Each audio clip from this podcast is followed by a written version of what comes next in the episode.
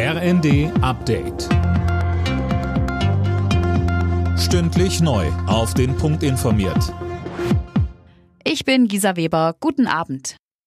Im Alleingang verlängert Bayern die Abgabefrist für die Grundsteuer jetzt ein zweites Mal.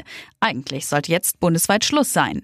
Alena Tribold hat die Einzelheiten. Nur 70 Prozent der Immobilienbesitzer in Bayern hatten die Erklärung bisher abgegeben. Der Rest hat nun noch drei Monate länger Zeit bis Ende April. In allen anderen Bundesländern bleibt's bisher bei der Frist heute. Ursprünglich lag die Deadline bundesweit mal bei Ende Oktober. Die war dann aber nochmal verlängert worden, weil die komplizierte Erklärung von den Eigentümern nur sehr schleppend eingereicht wurde. In Berlin kann die vollständige Wiederholung der Wahl zum Abgeordnetenhaus wie geplant am 12. Februar stattfinden. Das Bundesverfassungsgericht hat einen Eilantrag dagegen zurückgewiesen.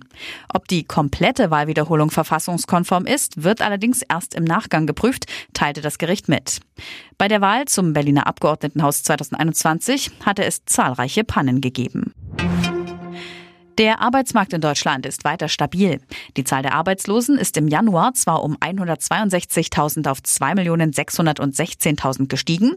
Ohne ukrainische Flüchtlinge in der Statistik hätte es aber ein Minus gegeben, so BA-Chefin Nahles. Allen geopolitischen und wirtschaftlichen Sondersituationen zum Trotz entwickelt sich die sozialversicherungspflichtige Beschäftigung in Deutschland weiter sehr gut. Sie ist mit knapp 35 Millionen hervorragend gegenüber dem November. Bedeutet das ein Anstieg von rund 480.000 Menschen, die sozialversicherungspflichtig beschäftigt sind. Die Beschäftigung wächst auch in fast allen Branchen.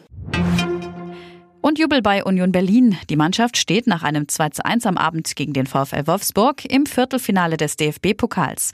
Und auch der VfB Stuttgart ist weiter nach einem 2 zu 1 gegen Zweitligist Paderborn. Alle Nachrichten auf rnd.de